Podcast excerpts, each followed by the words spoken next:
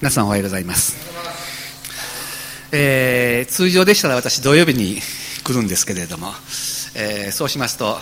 えー、今日はいなかったということになるんですけれども、え、今回はですね、あの、来週の火曜日と水曜日に、え、関西聖書学院で、え、授業がありますので、まあ、水曜日いつもしている聖書読む会ができないということで、まあ、今週はあの今回はですねもう火曜日から、えー、来ておりました。ですからまあ私今日ここに、えー、立つことができています、えー、嵐を呼ぶ男と、えー、もう2ヶ月連続で台風の時にですね もう雪の時もそうですけれどももう災害をもたらす男でしょうか 何でしょうか、えー、分かりませんけれども。まああのー多分たまたまだと思いますけれども。あのー、えー、大きな台風になりましたけれども、まあ、私鹿児島にもう12年住んでおりますけれども。えー、滋賀県というところ私も生まれ育ったわけですけれども、えー、そこはですねあの台風も来ますけれども、まあ、どちらかどちらかと言いますとかなり弱った台風が、えー、来るわけなんですね。でも鹿児島はどちらかと言いますと、えー、ピチピチの台風がですね、えー、老化した台風お年寄りの台風ではなくて、えー、青春時代を送るような台風がですね、えー、来ますのでかなり強いわけです。で、まあ、昨日の台風ももう私からするとなんかもうちょっと食べれないなと思うぐらいのですね、えー、風でございましてもう、えー、3年ほど前は、まあ、940ぐらいで、えー、右側に入ったというですね、えー、ところを、えー、九州の方は向かいましたけれどもその時はもう瓦がですね、えー、あちこち飛んで、えー、修理が大変だったという記憶を持っておりますけれども、まあ、あの東京の人たちはあまり、えー、台風には慣れていないということでですね、まあ、ファビオさんたちも先月初めて台風を経験したということで、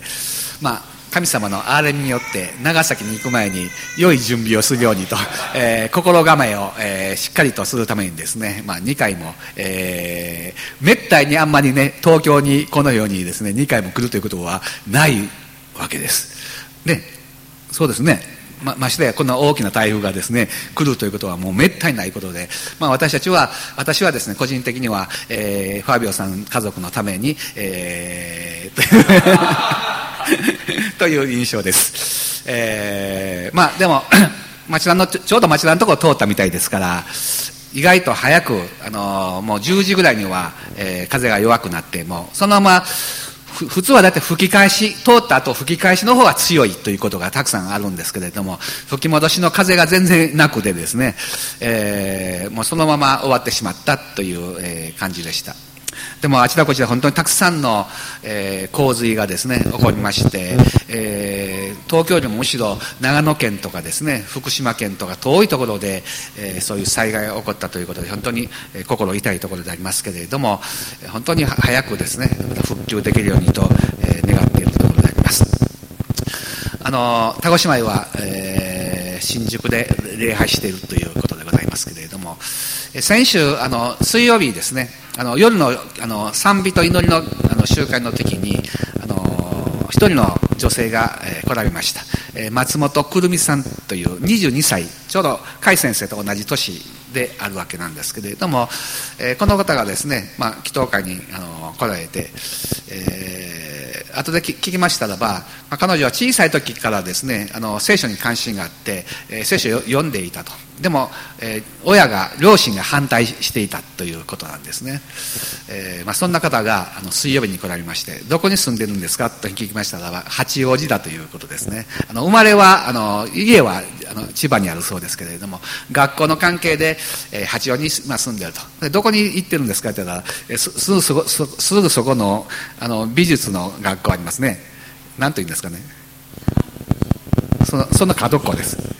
ァミリーマートの隣です。東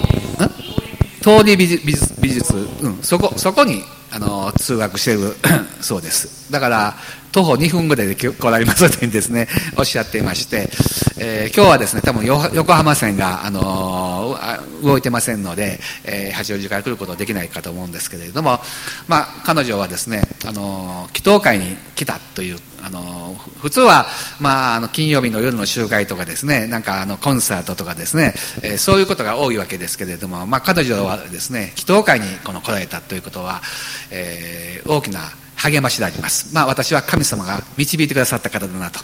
えー、続けて、えー、礼拝にもですねあの導かれたらいいなということをまた覚えていただきたいと。松本くるみさんというくるみはひらがなでございまして、えー、22歳 あのこの若者が、え、書に、小さい時から捉えられていたということをですね覚えて、その、種がまかれた良い実を結んでいくことができるようにと、まあ、切に願っているところであります。えー、さて今日は あの宮を建てようという破壊書の一章の、えー、御言葉をお読みいたしました。えー、ご存知のようにですね、えー、紀元前の586年に、えー、バビロン帝国によってネブカデンネザル王によってエルサレムは陥落してしまいました。え神殿も、え、壊されてしまってですね、えー、多くの人たちが、え、バビロンに補修に連れられていった。これが、えーまあ、一般の歴史の中にも出ていますバビロン捕囚ですね。紀元前の586年であります。でその後ですねバビロンの国からですね、あのー、次の王国としてペルシャという国が出てまいりました。バビロンは今のイラクでありますけれどもペルシャは今のイランであります。あのー、現在イスラエルとイランは敵対関係にございまして、えイランが、え核を持つことに関して非常な、え緊張感を覚えているところでございます。ですからトランプ大統領がイランに対してはそういう経済制裁をしたりとかですね、まあ、いろいろ今実際現実的に あの大きな問題となっているわけなんですけれども、えまあ、政治の状況というのは、え、しばしばよく変変化されていくものでありましてですね、まあ、あのネブカデネザルのバビロンは、えー、非常に攻撃的なあの国でありましたけれどもこのペルシャという国ができた時にですねこの特にクロスという王様が、えー、建てられた時に、えー、紀元の前の538年に帰還令というですね自分の国に帰ってもいいという、えー、そういう法律がですね定められまして、えー、まあイザヤ書にもクロスという名前が出てまいりますけれども、えー、クロスという王様が、えー、このイスラエルの民に対してユダヤ人に対して自分の国に行って自分の国の、えー、この特に神殿を再建してもいいというんですね。そういう許可を、出したわけであります。で彼らは あの苦難の中をですね、まあ、70年近く、えー、彼らはある程度平安な生活をあのバビロンで送っていたわけですけれども、まあ、荒廃した、えー、自分の祖国に戻ってですね、えー、そこはもう本当にあの何十年も荒廃していた場所でありますから、えー、その荒廃荒廃していた場所に戻るということはこれは並大抵のことではないわけであります。自分の、え、良いものを、え、今まで築いてきたものを置いて、えー、新しいですね、えー、ところに行く。その新しいところというのは決していい場所ではなくてもう荒廃してしまっている場所。しかしながら彼らがなぜ行ったかと言いますとそれは神様の宮を建てるというあの最も大きな使命感に、えー、献身的にですね燃やされて、えー、出ていったわけであります。それが538年。えー、そして2年後の536年には神殿の基礎が完成したというふうに書かれてあるわけであります。ところがこのクロスという、あのペルシャの王様がですね、え、その後亡くなりまし戦死いたしましてですね、え、次の息子の、えー、カンビュセスという王様が出た時には、えー、政策が大きく変わりましてですね、あのー、今度はちょっと引き締め政策をしましたのでもうその、えー、この イスラエルの人たちもですね自分の国に帰還するということがもうあの次から次へと帰還することが、え、難しくなったわけであります。そして、えー、この基礎を作った後でですね、えー、そこにもともと住んでいたサマリア人、まあ、サマリア人というのはイエス様のあのサマリアの女のようにですねユダヤ人とサマリア人は付き合いをしてなかったというふうに書かれてありますけどもヨハネの福音書ですね。その背景になるところのサマリア人というのが、えーユダヤの民がこの補修に連れていたとそこに住んでいたわけです。その人たちというのはあのバビロン帝国は別の場所で征服した民をそこに、えー、連れてきた民でありまして、えー、異教の民異国の民であったわけなんですね。でそういう、えー、サマリア人たちが、えー、私たちも一緒に神殿を建てたいと言いましたけれどもそれをユダヤ人たちは拒否しましたので、拒否した結果として、まあ、それに反発してですねそれを今度は阻害阻止しようという動きになっていってですねサマリア人のみならずその周りの国々も、え、その建築に関して反対するようになりました。その結果として、えー、この建築は中断してしまったわけであります。そこで出てきたのが、ダリオス王の第2年の 第6の月の1日に、預言者ハガイを通して、シェアルティエルの子、ユダヤのユダの総督、ゼルバベルとエホツァダクの子、大祭司ヨシアとに次のような死の言葉があったというところが、ハガイ書が始まっているわけですけれども、この、えー、ダリオス王の第2年というのは、紀元前の520年であります。すなわち、神殿の基礎が完成してから16年目の時ですね。すなわち16年間神殿の、えー、建築は中断してしまったわけなんですね。でそのような時に神様はハガイと次に次の書物でありあのゼカリア書ありますけどもハガイとゼカリアという2人の預言者を使わして、えー、この再建ということに対して、えー、もうひとたびですね目を留めさせるようにしてくださった。すなわちハガイの預言というのは16年間中断されていた 神殿の再建の工事をですねもう一度再開するしなさいという、えー、メッセージを語り、え、人々に対して信仰とですね勇気を、えーまあ、いわば奮い立たせたとありますように勇気を、え、与えたところの書物がこの破壊書1章と2章であるわけです。まあ、皆さんまた今日帰ったら1章2章、えー、2章しかありませんからすぐよもう30分もかからないでしょう、えー、15分ぐらいで読めると思いますので、えー、この破壊書とゼカリア書をですねぜひ読んでいただければいいかなと思います。でこの破壊書の中で、えー、ハガイが指摘しているのは神殿の、えー、再建中止の責任はですね、えー、サマリア人とか他の、えー、周りの、反対とかそういう敵にあるのではなくてイスラエル自身のこの心の中にある。すなわちその無気力さにある。絶望感にある。失望感にある。もうダメだと思うようなですね、そういう心の思いが、えー、この再建ということに対して一番、あの、問題になっている部分だということをハガイは言ってるわけですね。私たちはいつもなんか外の周りのことのあのせいと言いましょうか、えー、なんか責任のようにしてしまうわけでありますけれども常に私たちの心の中には私の心の中に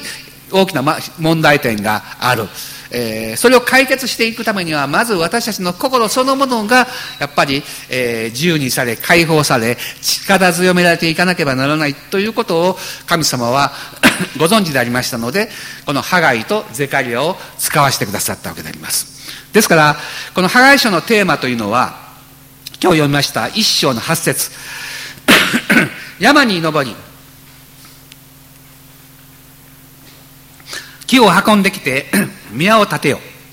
そうすれば私はそれを喜び私の栄光を表そう。主は仰せられる。神様がこのメッセージとしてですね宮を建てなさい。そうすれば私はそれを喜びますよ。私の栄光を表しますよ。という。まあ本来彼らがバブロンの補修の地から戻ってくるところの最も重要な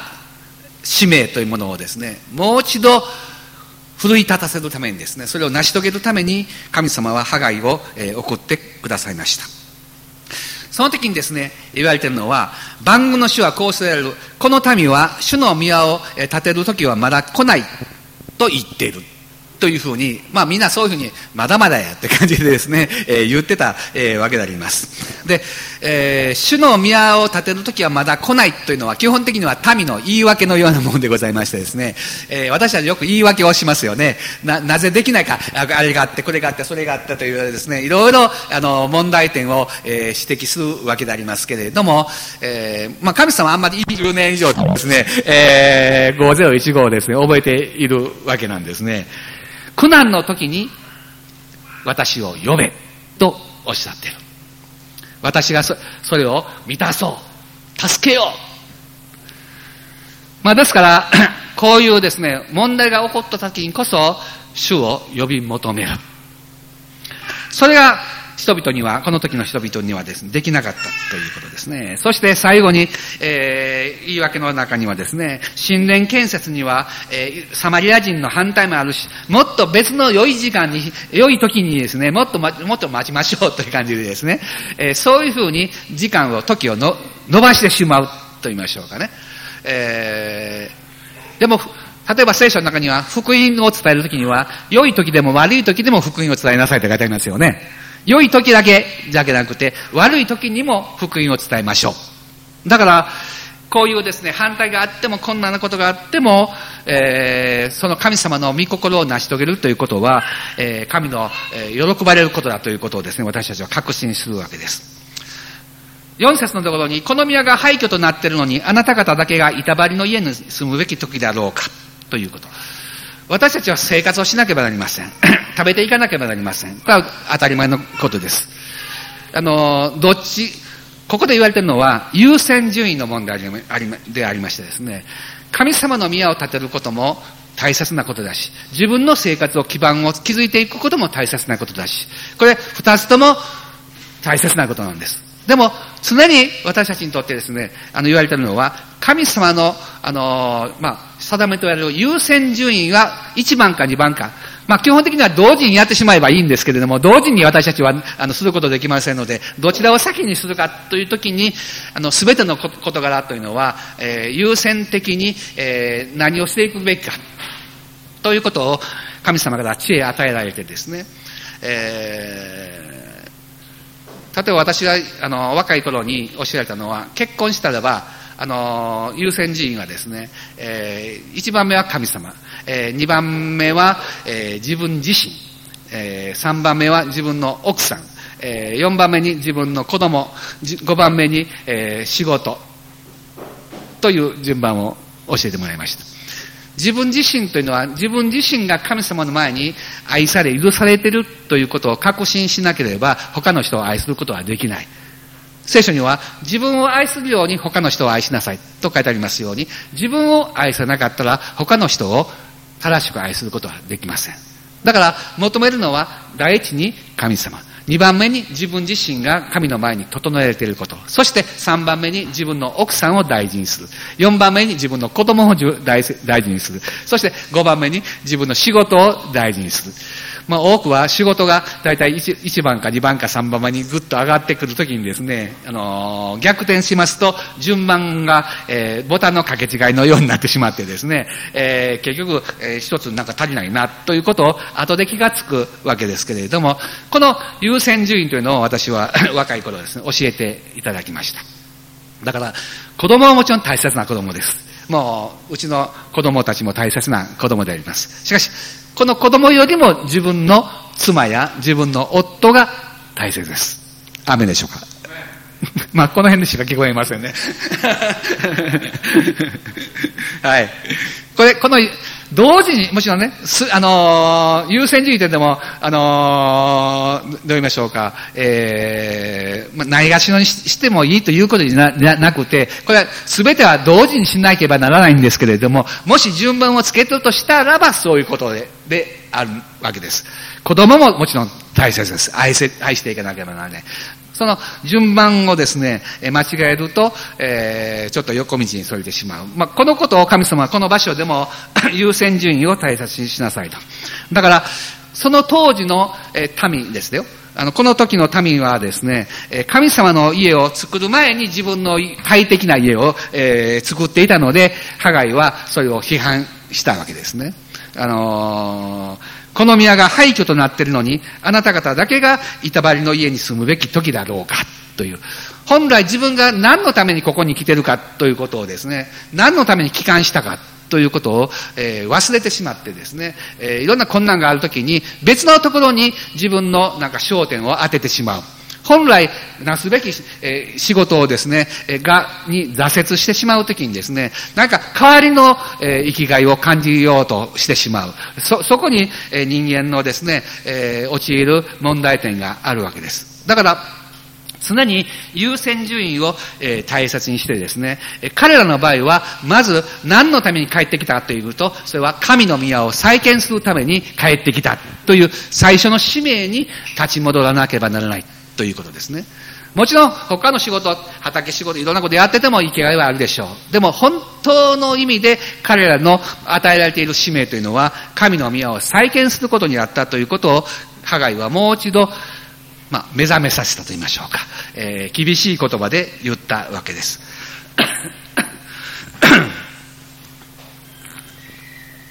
彼は言いました。山に登り、木を運んできて宮を建てよ。そうすれば私はそれを喜び、私の栄光を表そう。ここに実際的に具体的に登り、運んできて建てよとかでありますように、頭の中で考えるんじゃなくて実際にそれをしなさい、行動に移しなさいということを、えー、ハガイは、えー、語ったわけです。すなわち、自分たちの無関心とかですね、そういう不熱心を悔い改めて、えー、その実際に悔い改めの印というのを行動で表しなさいと。えー、そして最後に必要なことは、神の言葉に、えー、服従するか、従っていくかどうかだということを、えー、ハガイは求めました。結果として、この12節のところに、預言者ハガイの言葉とに聞き従った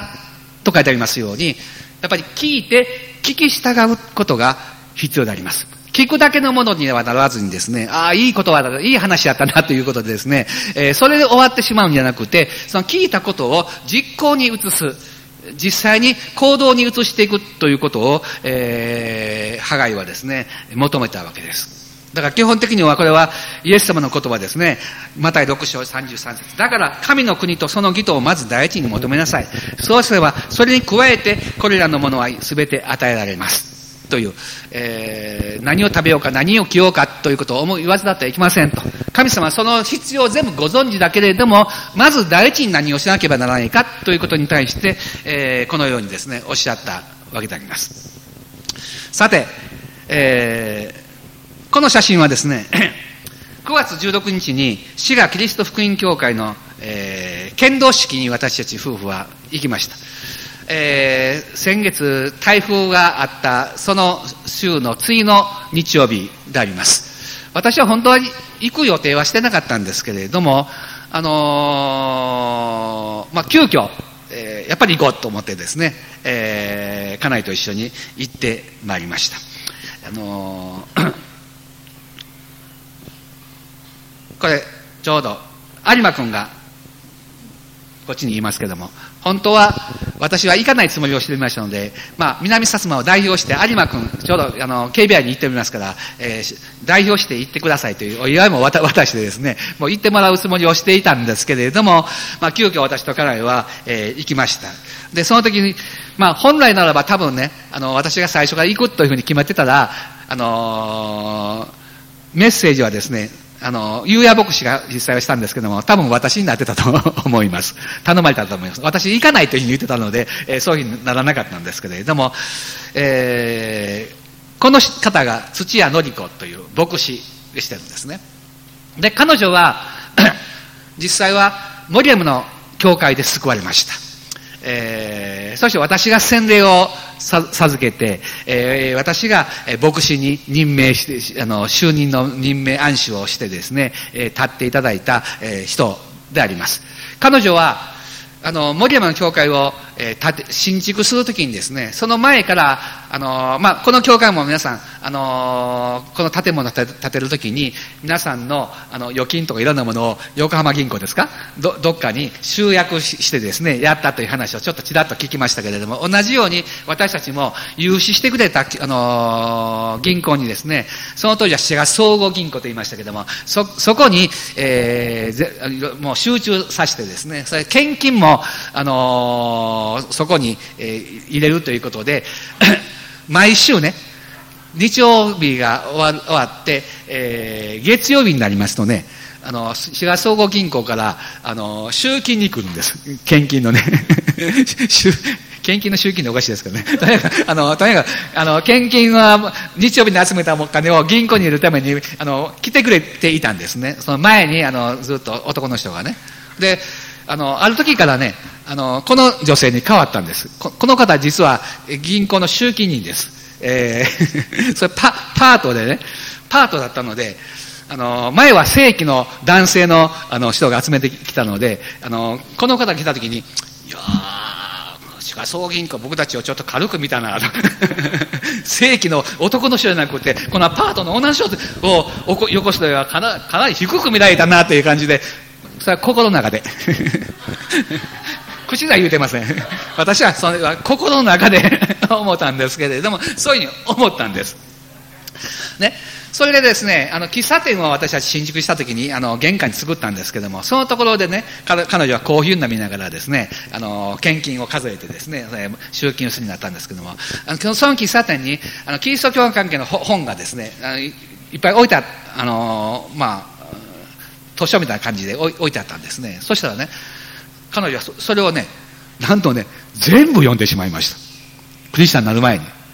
滝本先生の霊の戦いとかですね、なんか、まだ、あのー、クリスチャンじゃないのにですね、もう片っ端から読んでですよ。そしてね、なんと彼女はですね、救われて、周期人が救われて、そしてクリスチャンになってですね、先生、私将来牧師になりたいんですって、ええー、って感じでですね、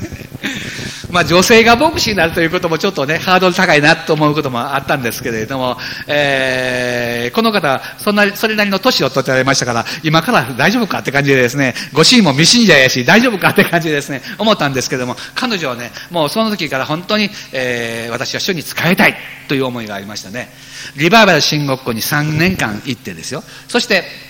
あの、KBI に、えー、小川先生と同じように3年生に編入しまして、えー、KBI 卒業してですね、そして伝道師に、えー、なったわけです。で、伝道師になってですね、アドガーというところに、えー、私は派遣いたしました。宣教師が、あの、帰ってしまったので、そこを私が引き受けたわけです。まあ、その頃から私、あちこち、えー、アドガーと森山と、あのー、山科とかですね、主任牧師3つかけ、かけておりましてですね、もう森山は月に1回しかいないというですね、もう存在感がだんだん薄くなってきたんです。それで、南薩摩に行ってもさよならって感じでですね、えー、ラッキーなーって感じで、まあ、神様は備えてくださったと思うんですけれども、あの、まあ、そういう感じでですね、やってたんですね。で、アド川というですね、琵琶湖の向こう側のところの、えー、伝道のためにですね、彼女を派遣して、伝道師としてですね、やっていたわけですけれども、まあ、そこですることはちょっと難しくなって、森山に帰ってきて、えー、自分たちで、えー、自分の家でですね、あのその後側の人一人か二人くらい連れてですね、えー、集会するようになってですね、そして 彼女が、あの自分の家じゃなくて、きちっとですね、あの教会としての建物を願ってるということでですね、願い求めて、そして結果として今のような建物を、えー、今年、今年の4月ぐらいに購入したんですね。いい場所です。もうちょうどね、あの、ビア、あの、森山の真ん中にあるショッピングセンターの真前に駐車場がいっぱいあるんです。だから無料で駐車場 借りられるというですね、特権付きの、あの、物件がございましてですね、そ、そこで、えー、この購入いたしましてね。で、4月に、あの、教会はじ、あの、スタート、礼拝スタートしたんですけれども、剣道式をね、あの、してなかったんですね。で、私5月にね、あの、たまたまで、あのたまにですが、一日年に1回は、あの、向こうのあのグループの総会に行かないといけないということで、行った時にですね、聞きましたら、あの、土田さん、あの、剣道式したん？って言ったら、いや、もうししないつもりなんです。周り、教会の人たちも乗り気じゃないしとかですね、言うの。それはあかんで。それはあかん。やっぱり剣道式しなあかん。ということ。を、牧師命令。最近牧師命令出すのが多いんですけどね。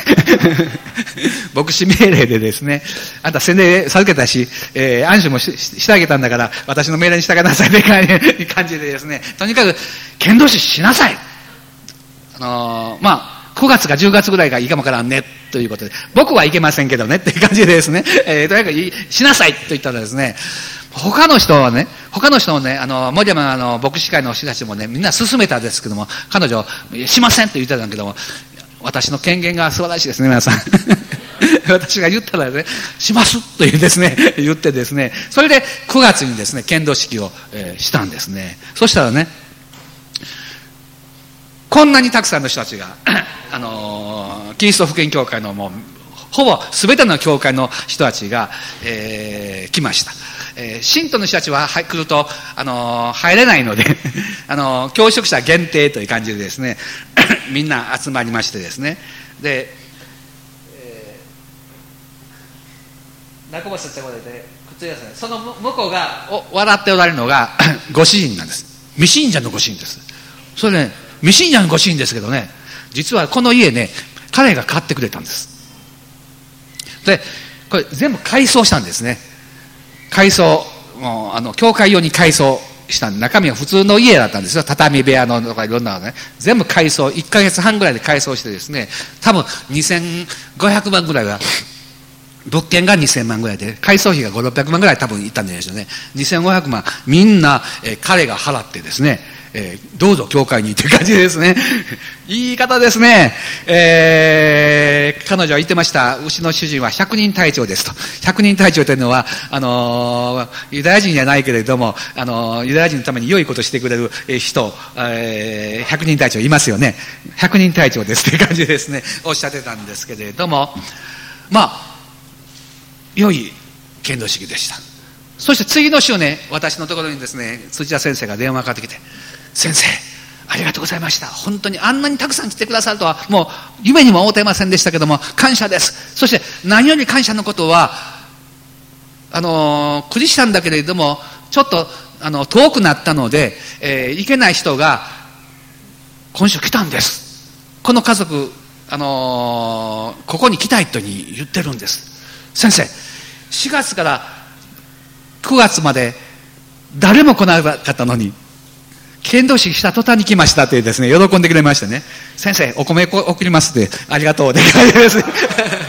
えー、滋賀県さんの大見舞いのですね、コシヒカリを送っていただきました。えー、感謝ですね。喜びが大きかったと思います。えー、それ私たちもね、もうやっぱり行かないといけないな、ということを思ってですね、えー、何度も剣道式あるわけではないのでですね、家内と一緒に、えー、行きました。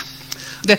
あのなぜね、そういうふうにして、突然行くようになあのなったかと言いますと、実はもう一つ原因がございましてですね、あの杉江文夫さんという方が亡くなったんですね。で、この方は一級建築士でですね、33年前に森山の街道の設計管理をしてくれた人が、えー、68歳で、あのー、亡くなりました。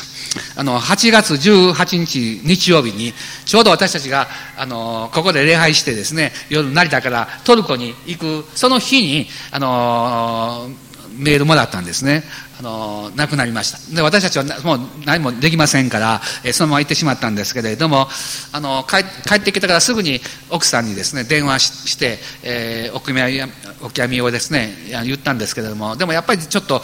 出会いたいなと思ってですねあのこのことのためにも含めて剣道式にですねえ参加してですね、まあ、急遽え行くようになったわけです。え彼は、えー、設計士でしたけども中皮種というですねあのアスベスト。あの断熱材のなんかねそういうありますよね問題になあの学校の体育館とかいろんなところでも使われて問題になってますけどもあれ多分あれのあの作用でですねあの中皮腫というですね非常に厄介なあのがんになってしまって、えーまあ、突然亡くなってしまったわけですで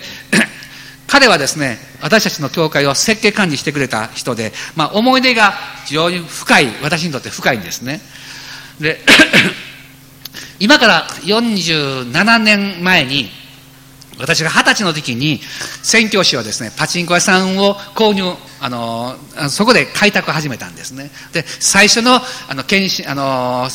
受選者が4人おりまして、その4番目に来たのが私なんですね。一緒に4人の人が、えー、洗礼受けました。で、その人たちと共にですね、パチンコ屋さんで集会をしていたんですけれども、まあ、ちょっと古い、本当に古臭い、あの、パチンコ屋さんで、いつまでも使という感じだったんですけども、まあ、ある程度長いこと持ったんですけれども、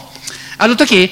パチンコ屋さんの改造した教会がですね、壁が落ちたんです。春一番の風で、ピューとしたら、ドサーって感じでですね、台風のごとくですね、バターッと落ちてね、もうこれはまずいなというふうに、あの、思った時にですね、ちょうどね、下水工事が始まったんです。それで下水工事が始まったので、えー、全部ね、水洗とかね、あのー、台所のね、排水とかを全部下水にしなければならないということで、滋賀県は、えー、そういうちょっと環境にうるさいところでありまして、もう、あのー、ある意味で強制的にですね、全部加入するという方向になってましたので、まあ、工事しないといけないということで、でも、お金がない。まあ、私たちはいつも、いつも言うてね、お金がない。私の人生かなりでいつもお金ないねって感じですね。あのあの言ってるんですけどね。お金がない。その時もお金がないって言ってたんですよ。どうしよう。市役所で30万借りに行こうかとかですね。あの一つの、えー、おおトイレをね改装するのに30万ぐらいという形でですね。借りに行こうかって言ってたんですけども。まあとりあえず見積もり出そうかと言って見積もり出してもらったら改装費に100万かかるというふうに出てきたんですね。100万100万もこんな汚い、古臭い、壁落ちて、いつまで持つかわからんような、ね、宣教師が改造して木取ってですね、壁抜いてやってましたから、ガタ切れまして、ちょっと足りんところは、かまぼこ板で直しとかって感じですね、そういうね、え裏を見ている私にとりましては、こんな古臭いところに100万もかけるのか、ということでですね、絶対に嫌や。それなら、新築をというですね、あの、お金がないという前提があるんですけれども、まあ、ここは面白い発想ですね。私の、あの、ユニークな発想でございましてですね。まあ、お金がない、ないけれども、改造に100万かかる。しかし、100万もかけるぐらいならば、新築しようということで、思いが大きく転換しましてですね、えー、その時に思ったのが、1年間で1000万貯めよう。お金がない人が言う言葉ではありませんよね。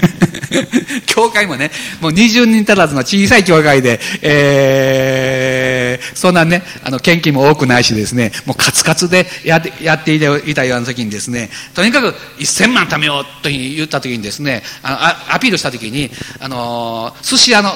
隣に、隣の隣に寿司屋さんがございまして、そこの板前さんが救われたんですね。農所さんというんですけれども、その方がね、あの、通帳とね、印鑑もできて、先生、ここ10万あります。どうぞこれ使ってください。というふうに言ってて、これが最初の10万円です。1000万のうちの最初の10万円。1年間でとにかく1000万食べようという感じでですね、あの言ってで、も廃品回収したりですね、何も何でも何でもやりますという感じでですね、えー、何でもやってですよ。そして、あのー、融資をしてもらったりとかですね、うちの、あの、無信者の父と、父と母にもですいません、ちょっといるんですって感じでですね、あのー、300万、300万とお願いします。無期限、無利息です。いつ返すとか分かりません。親は貸してくれました。いい親ですね。やっぱりね、うちの親は、いい親ですわ。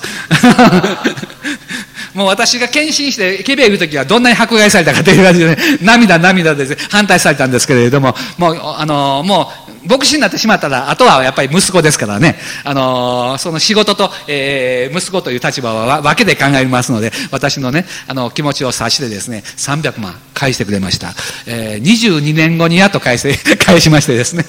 利息なしで返ったそうです。えー、私はもう鹿児島にいてましたけども、あの返しました。ということで、みんなも頑張ってやろうということでですね、あの、気合だけは入れてですね、えー、1000万、えー、貯めてですね、あのー、でもなんかね、ビジョンがないといけないしなということでですね、この杉江さんね、あの、教会のある姉妹の、えー、親戚だったのでですね、あの、頼んだんですね、あの何でもいいのかで任せますし、ちょっと設計図ね、あの書いてちょうだいという感じで、えー、言いました。そしたらね 模型をね持ってきてですね模型を持ってきてこの模型の当時作るためにはあと1000万必要ですおっしゃってですね でその時にね、敷金、あのー、あのー、予算がですね、えー、自己資金が1000万で、銀行からなんとか頼み込んで、えー、3500万借りることができるということでですね、4500万の、あのー、予算を組んだんですけども、4500万ですけれども、この模型の通りに作るとですね、1000万、もう1000万いるんですけども、って感じで言われてですね、もう1000万？ええー、って感じで、まあ、いいかって感じで、えー、ほな、いっぺんちょっと銀行にかけ合ってみますって、えー、言ったらですね、銀行の方がね、いい、いい人ですね、OK が出たんですね。簡単にね、4500万借りました。あと大変ですね。誰が返すんかってね、なるんですけどね。とにかく4500万、えー、借りましたので、えー、1000万足して5500万で建てる。まあ、30万のお金がないと言うて言うてた人がですね、5500万のなんか、えー、全然違うような話してるんですけれども、その夢をと希望を与えてくれたのが、次のこの写真です。これは模型です。その通りです。このままこのままののあの建物ですね。そうですね。言った人もいますけれども、このままの、これを見てね、私ね、瞬間的にこれ建てなあかんという感じで思ったんです。これ建てよ絶対建てると思った瞬間にですね、えー、なんか信仰がやってきましてですね。で、実際に、えー、これを、この通り、えー、5500万ほどかけてですね、あの、建てました。素晴らしいと思いませんか？この建物をね作ってくれた杉江文夫さん。この方が亡くなったので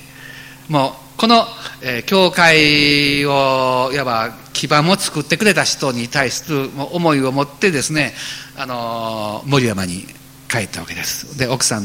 にもですねありがとうございます。本当に、えー、この模型がななかったならば私はそういうあの建てようという思いがでできなかったと思います。これを見てですねそういうふうにしてほしいということを主に願ってですねそしてそのようになりました。お葬式の時はですね本当はこの教会でやりたかったみたいですけれども、あの、もう人数が250人ぐらいなんかあのいろんな人が来たみたいですから、まあ、この教会はそんなに入れませんのであの別のところでしたんですけれども翌月、えー、奥さんとですねあのお葬式の翌月にですねあの翌週に、えー、教会に礼拝に来てですね娘さん2人とですね父が、え、設計したこのところであの本当は葬儀をですねしてもらいたかったと思いますけれどもでも、えー、本当に私たちは、えー、光栄に思ってますと。ということをですね証ししてくださったという話を私はユア牧師から、えー、聞いたわけですねだから本当に思い出深い方がこの8月に召されてですね最後あのイエスを信じてですねあの間際ですけどあのもうお兄さん夫婦が先に救われていたのでそのあの弟さんがですねあの救われてキリスト教式で葬儀をすることができたんですね。まあ、本当にこの8月私はトルコに行きながらもちょっとね心痛かったんです。実際のところはもうすぐにやっぱり行きたいなと思ってたんですけれどもでも、えー、戻ることができてですね、あのー、顔を合わせることができて本当に感謝しました。今日私はこのメッセージをあのしたのはそれは富士吉田の。ためです、えー、建設予定地。奥には。立派な榎本兄弟の車が止まってます。何のために止まってるかと言いますとそれはあの草刈りに行った時の写真を浩二兄弟が、えー、私に送ってくれたものを、えー、ここに皆さんにお見せしてるわけですけれども。もう2003年の8月28日の土地取得から16年。皆さん破壊破壊書と一緒でしょ？破壊書のあの中断も16年。ここで私うまいこと掛け合わせたんですね。このメッセージは今年しかできへんなという感じですね、来年だったら17年になりますからね、えー、16年だら今年しかできないということで、えー、今年で、ね、このメッセージをですね、えー、この10月、えー、来月、えー、この破壊賞2賞しようと思ってるんです。えー、もうあのテーマは決まってます。えー、10、11と皆さんにチャレンジしてですね、えー、御言葉は山に登り木を運んできて身を立てよ。そうすれば私はそれを喜び私の栄光を表そうと主は仰せられる。この教会が本当に、えー、議事録読んでみたら、私本当によく議事録皆さんよりもたくさん議事録議事録たくさん見ました昔の議事録はすごい議事録ですねもう見ただけで読んだだけで情景が分かるようなですね。議事録で。根節丁寧に書いてありました。で、えー、それをずっと読んだ中でですね この 富士吉田の宣教というのがやっぱり町田の教会の開拓だということをの意識があったということですね。これ非常に重要なことになりましたこれがずっと、えー、今日までに至ってこの建設予定地のままであるということはこれはね良くないという気持ちを持っています。それで、えー、前にもちょっと言いましたけども私の、えー、ここにいるあのなぜ私はここに送られたかと言いますとももちろん一つは後継者を立てるためであります。もうこれもう3人も立ちましたから感謝です。えー、小川先生、甲斐先生、今、すみれ姉妹も言ってますし、えー、2年後にはすみれ先生、呼んでくださいね、すみれ先生って。すみれなんて言ったらダメですよ。すみれ先生。お母さんも先生って感じですね。まあ、そういうふうにですね、皆さんこれ、本当にね、あのー、すごいことなんです。献身者が3人もいるって、この今の時代にですね、もう、すごいことなんです。なかなかできないことなんです。大きな教会でも献身者が現れないんですね。これすごいことです。でも、これ私がしようと思ってやってるわけじゃなくて、みんなが、まあ、ある意味で勝手になったという 感じですね。私がね、なんかね、こういうふうにしーって感じで頑張ってやったわけじゃなくて、私ここにいただけでありますから、いたいただけでなんとなくそうなっていたという感じですね。有馬兄弟もそんな感じです。別に私がなんか励ましてなんかせえとかなんか言ったわけではありません。自分からそういうふうに言ってきたわけですね。だから、素晴らしい。このような建物をですね、建てるということも私の、あの、私自身がですね、あの、使命として、まあ、献身者を建てることこと、そして、この開拓の働きを完成させるという意味において、拠点をしっかりと作る。これ、非常に重要なことです。だから私たちは、あの、これ、あのこれでもう2回ほど、えー、草を刈りに行ってもらったんですけれども草刈りだけで終わらないようにしましょう。永遠に草刈り。これあんまり嬉しくないですよね。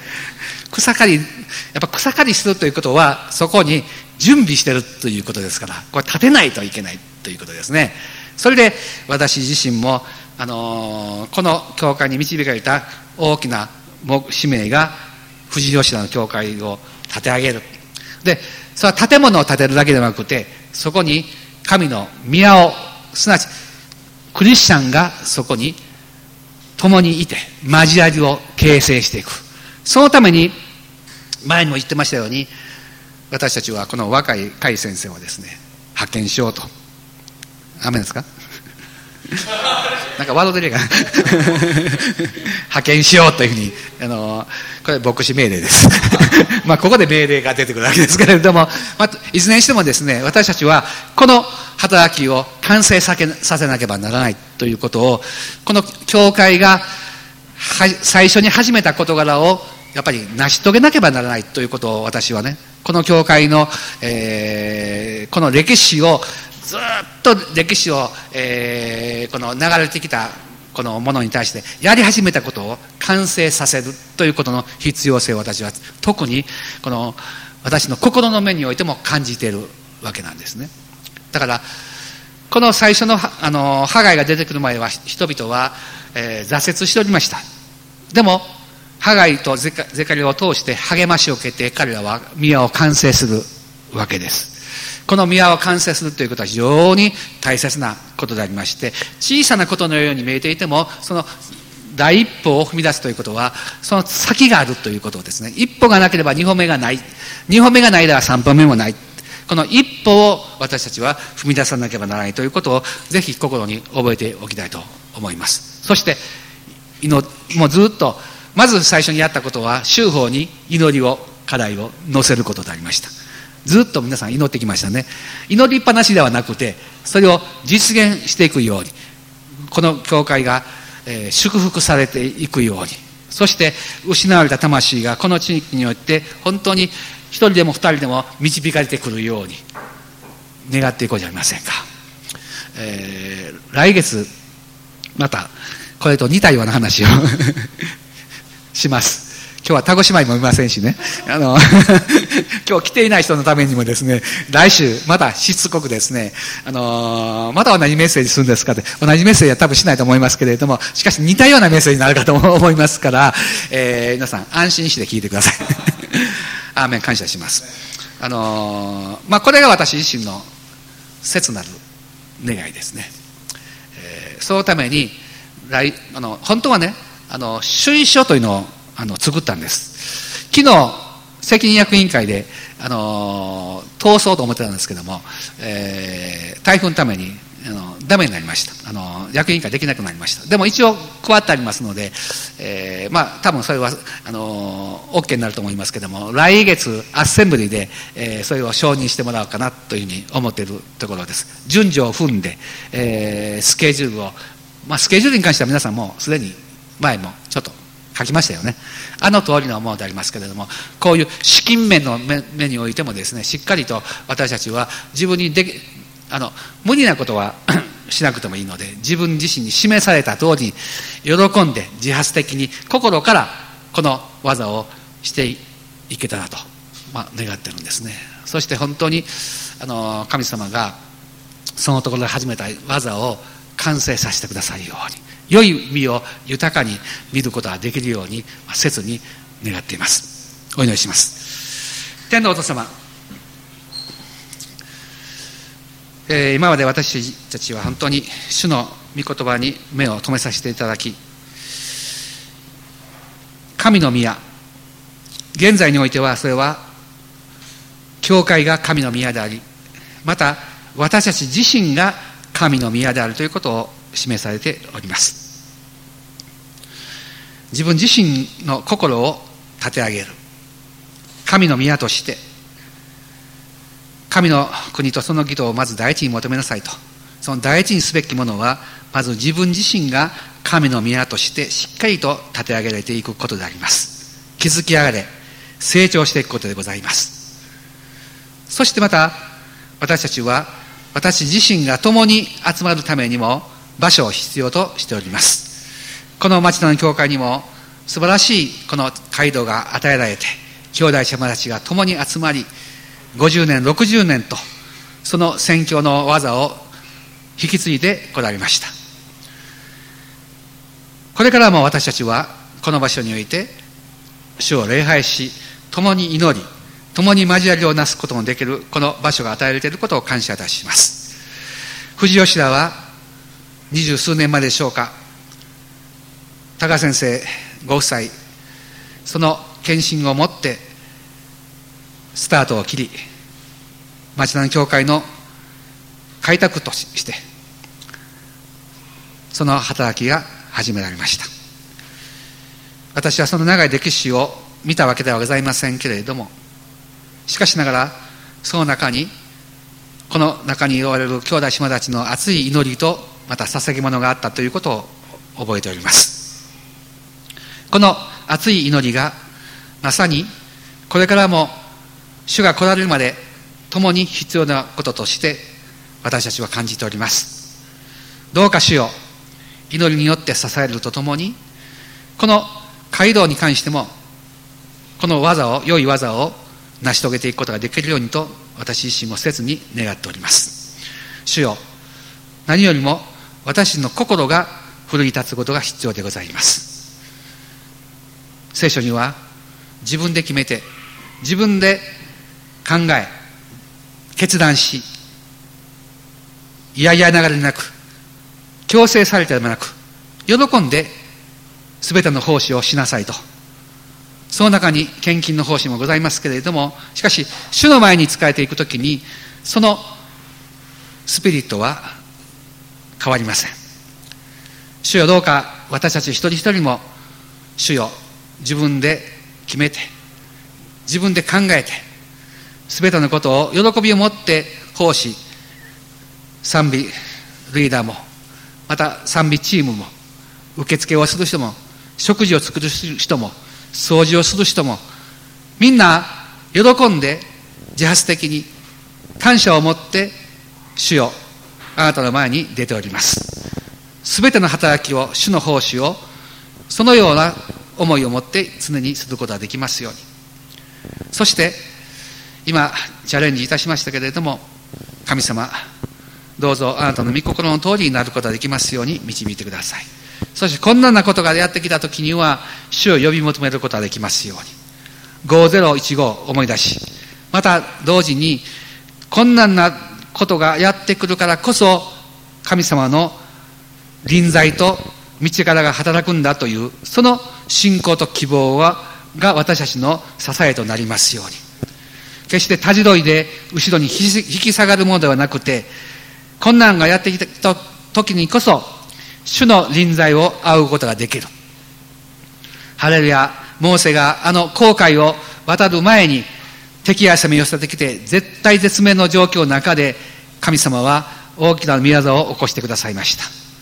そして、雲の柱、火の柱を持って、人々を導いてくださいました。常に困難なことがありました。でも、必ずその困難をあなたは乗り越えさせてくださる。その時に不平や不満を言った人たちはおりましたけれども、私たちの信仰は、そのような時にこそ主を仰ぎ見る。そのような時にこそ主を呼び求める。私たちの信仰が試される時にこそ主に期待する。その全く信仰を持って栄光から栄光へ、信仰から信仰へと前進していくことができるようにと切に願います。主よ、あなたはこの私自身がこの祈る言葉の何十倍もその思いをご存知であると思います。言葉に出すことがなかなか表現が難しい。その中にあって、また、うめきの中において聖霊様が助けてくださることを感謝いたします。主よ、どのように言い表してか分かりませんけれども、主よ、どうかあなたの御心がこの地になりますように。あなたの宮座が主によって成し遂げられますように、どうぞ私たちをも用いてください。主よ、私の日々の生活を祝福してください。私の主が与えてくださる多くの恵みを持って、また主に仕えていくことができますように、イエス様お願いいたします。これから私たちは主の生産に預かってまいります。イエス様がご自分の命を捧げて、私たちのために、罪の許しのために、また神の 異なる特権を与えるために、天の御国の国籍を持つ者となるために、あなたは、を、もう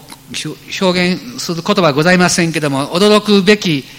愛を与えてくださいました。ご自分の命を支えてくださいました。それを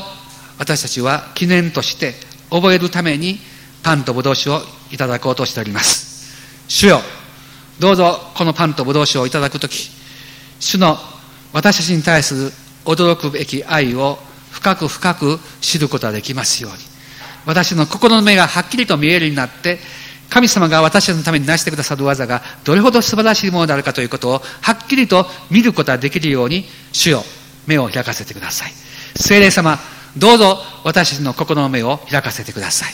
聖霊様、どうぞ私の心の中に平安を与えてください。どうぞ聖霊様、私たちに教えてください。聖霊様、どうぞ私たちを導いてください。私たちを、に、あなたの行くべき道を示してください。一歩を踏み出す勇気と力を与えてください。ヨシアのように、一歩を踏み出すところに、その踏んだところをあなたのものとするとされた、その信仰の原則